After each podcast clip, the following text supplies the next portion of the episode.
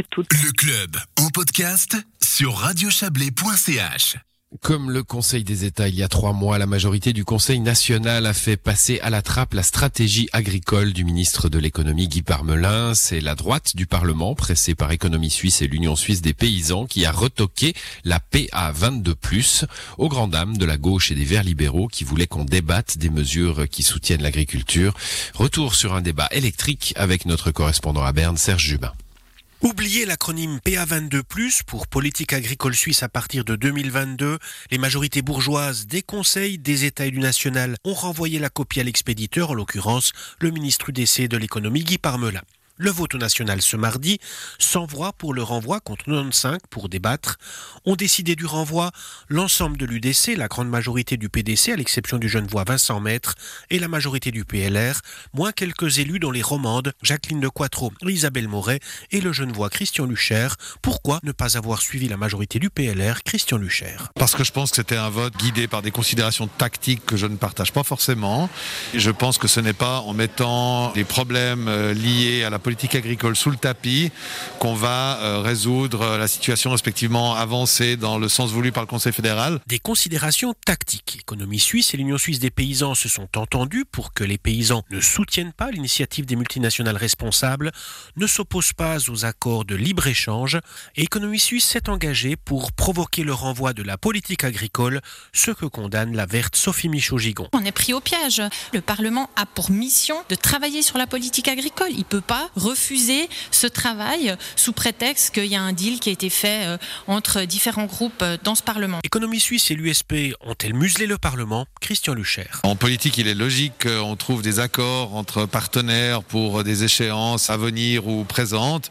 Donc c'est pas quelque chose qui me choque, mais euh, ça ne m'a pas empêché de voter comme je souhaitais le faire. Les adversaires de la PA22+ avaient tout de même des arguments. L'agriculteur et conseiller national UDC Vaudois Jacques Nicolet. J'ai non seulement voté pour le renvoi, mais j'ai également milité pour qu'on renvoie ce projet qui, à mon sens, n'était pas bon. En l'occurrence, c'est un projet qui ne tenait pas compte de la votation populaire 2017 dans laquelle la population suisse avait quand même demandé à ce que la sécurité alimentaire soit renforcée.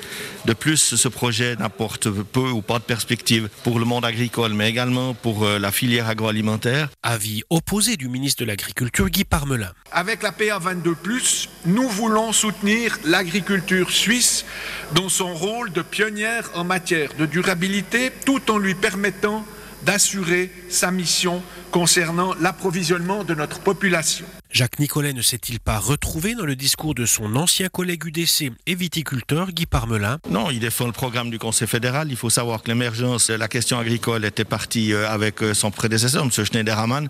Là, en l'occurrence, le projet, pour notre part, n'est pas acceptable en l'état. Pourquoi, à gauche, voulait-on débattre sans délai de cette politique agricole? Sophie Michaud-Gigon. Parce que cette réforme proposait des évolutions euh, nécessaires, autant pour le pays, pour l'écologie, pour les agricultrices et les agriculteurs au niveau économique.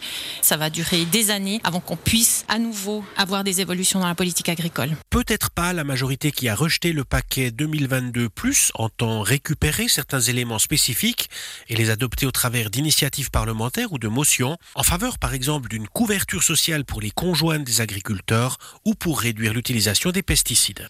Voilà pour ce dossier de Serge Jubin. Le Parlement a tout de même voté des crédits pour plus de 13 milliards de francs pour soutenir l'agriculture ces quatre prochaines années, dont 11 milliards de paiements directs. C'est la fin du club pour ce soir à l'édition.